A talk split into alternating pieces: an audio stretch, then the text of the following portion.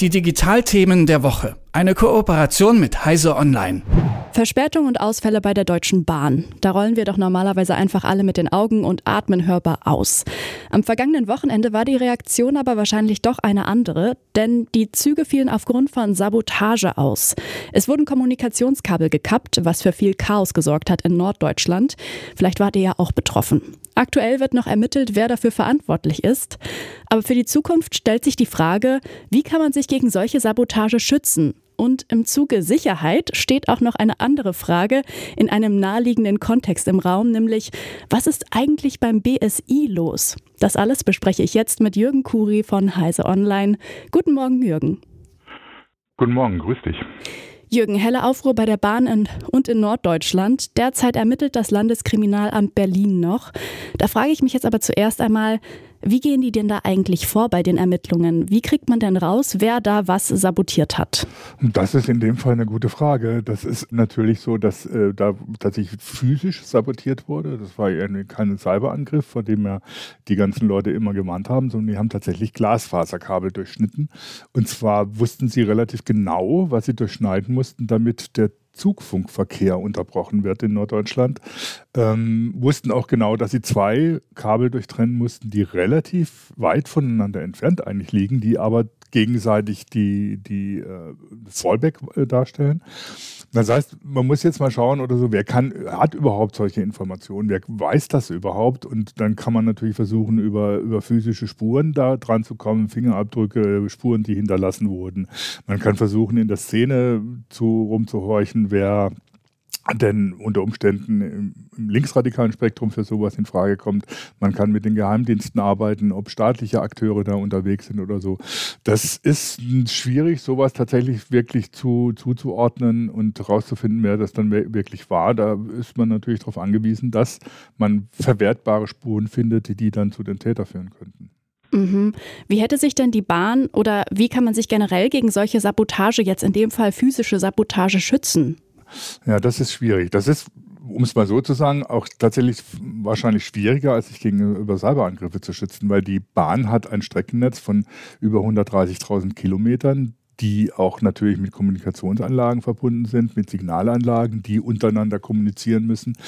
Ähm, und man kann natürlich nicht an jedes Kabel, an jeden Meter einen Polizisten hinstellen, der dieses Zeug bewacht. Das heißt, man muss dann natürlich versuchen, das physisch zu schützen, damit man das Kriminelle oder äh, Saboteure da nicht einfach so rankommen.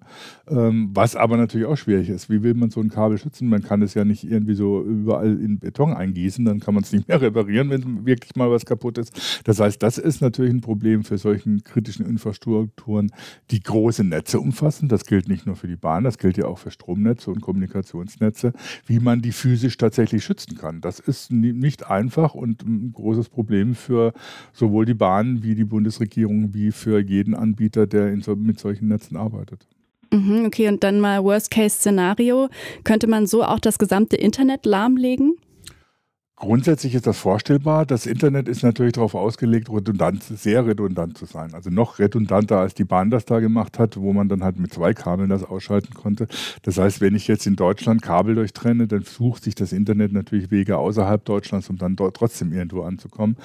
Teilweise sind aber die Kabel auch die eben äh, für die sogenannten Backbones, die dann das Rückgrat des Internet bilden, verlegt werden, doch so zentralisiert inzwischen, dass da auch physisch tatsächlich was zerstört werden kann. Man merkt es auch immer, wenn man, wenn so Meldungen rumkommen, da ist ein Unterseekabel äh, zerstört worden, da ist dann der Datenverkehr zwischen USA und China oder USA und Japan oder USA und Europa gestört.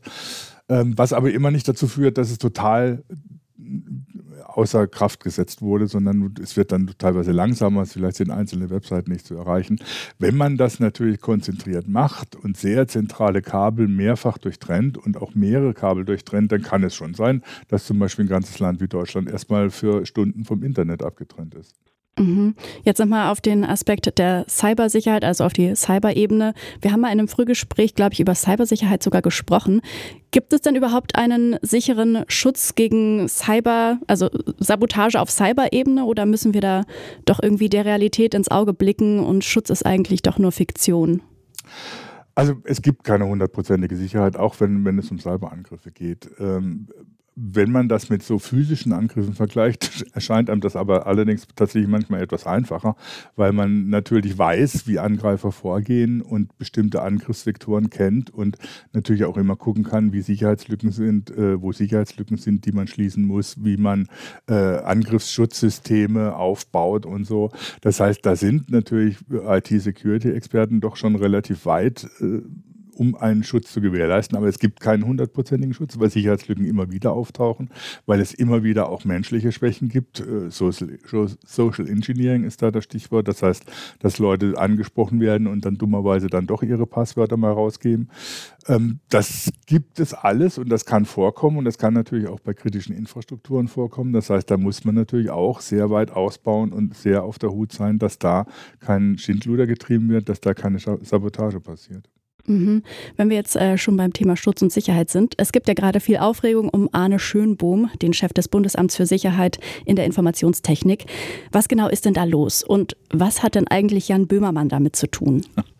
Ja, das geht auf eine, eine, die Sendung von Jan Böhmermann, äh, ZDF Magazin Royal vom vergangenen Freitag zurück, wo er untersucht hat, wie das dass es da einen sehr seltsamen Lobbyverein gibt, der sich Cybersicherheitsrat Deutschland nennt. Äh, es gibt dummerweise auch tatsächlich eine staatliche Institution, die Cybersicherheitsrat Deutschland heißt, die die äh, Bundesregierung berät bei Cybersicherheit, die aber mit diesem Verein nichts zu tun hat. Es ist nur der Name und es wurde schon lange kritisiert, dass dieser Verein diesen Namen hat und aber er war nicht bereit, den zu ändern dieser Verein ist eigentlich so eine Lobbygruppe. Da sind Firmen drin, die äh, sich um IT-Sicherheit bemühen, beziehungsweise die davon betroffen sind, die äh, davon da äh, entsprechende Software einkaufen müssen.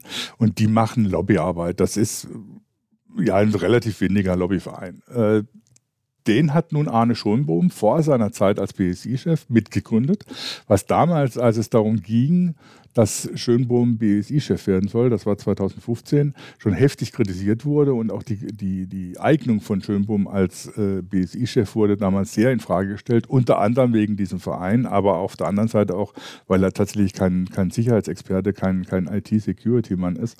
Ähm, das heißt, Schönbohm war da schon lange in der Kritik, dass er eigentlich nicht der richtige Mann an, am Platz ist, dass er nicht der Richtige ist, um das BSI zu leiten. Jetzt kommt dazu, dass, äh, Schönbo äh, dass äh, Böhmermann mit dazu geführt hat, dass in diesem Lobbyverein, den er mitgegründet hat, inzwischen eine Firma drin ist, die enge Kontakte zum russischen Geheimdienst haben soll.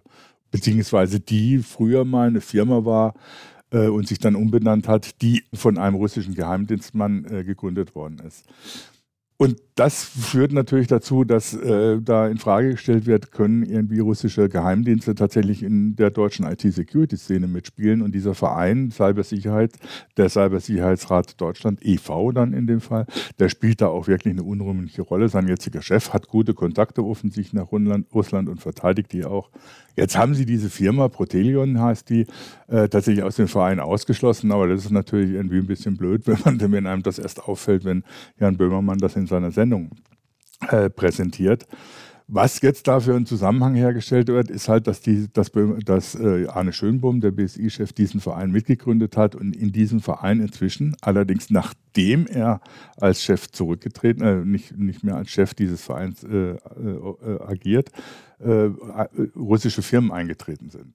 Das ist natürlich ein Zusammenhang, wo man sagen kann, das ist ziemlich konstruiert.